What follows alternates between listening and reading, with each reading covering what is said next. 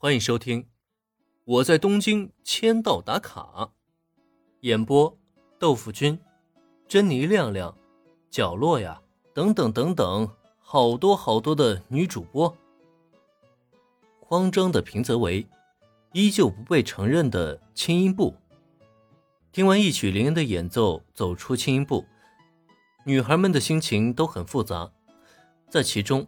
小兰看向林恩的目光中始终充满了担忧和关切，而原子呢，他则是在拥有这些情绪的同时，更增添了一份浓重的危机感。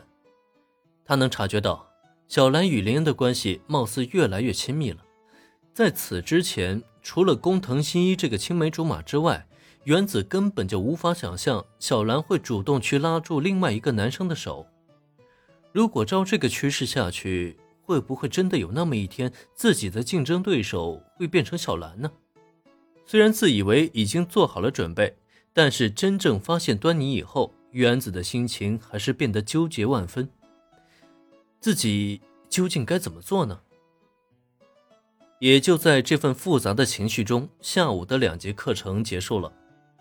按照习惯，小兰应该去空手道部训练，原子呢去网球部报道，而林恩的话。他则是可以去轻音部溜达溜达，或者干脆直接回店里。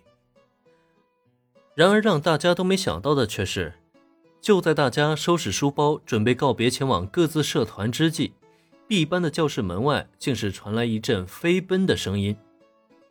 听到奔跑的声响，林恩本能的将目光投向了教室门口，没成想，映入他眼帘的竟然是慌慌张张的平泽唯。尤其是他口中一句“大事不好了”，顿时让林下意识的从座位上站了起来。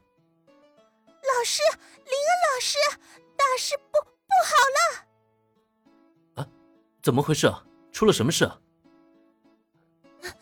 青青音青音部，青青音部。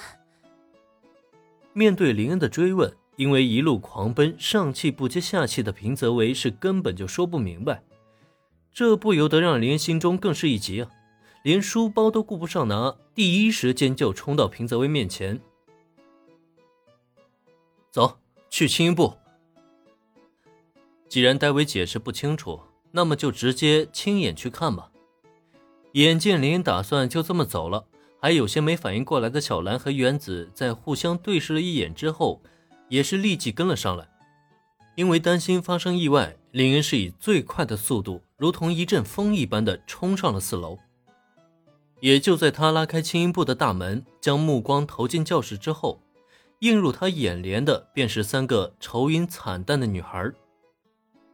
啊，人没事就好了。虽然看几个女孩的表情都不大对劲，既然人没事那就应该没什么问题了。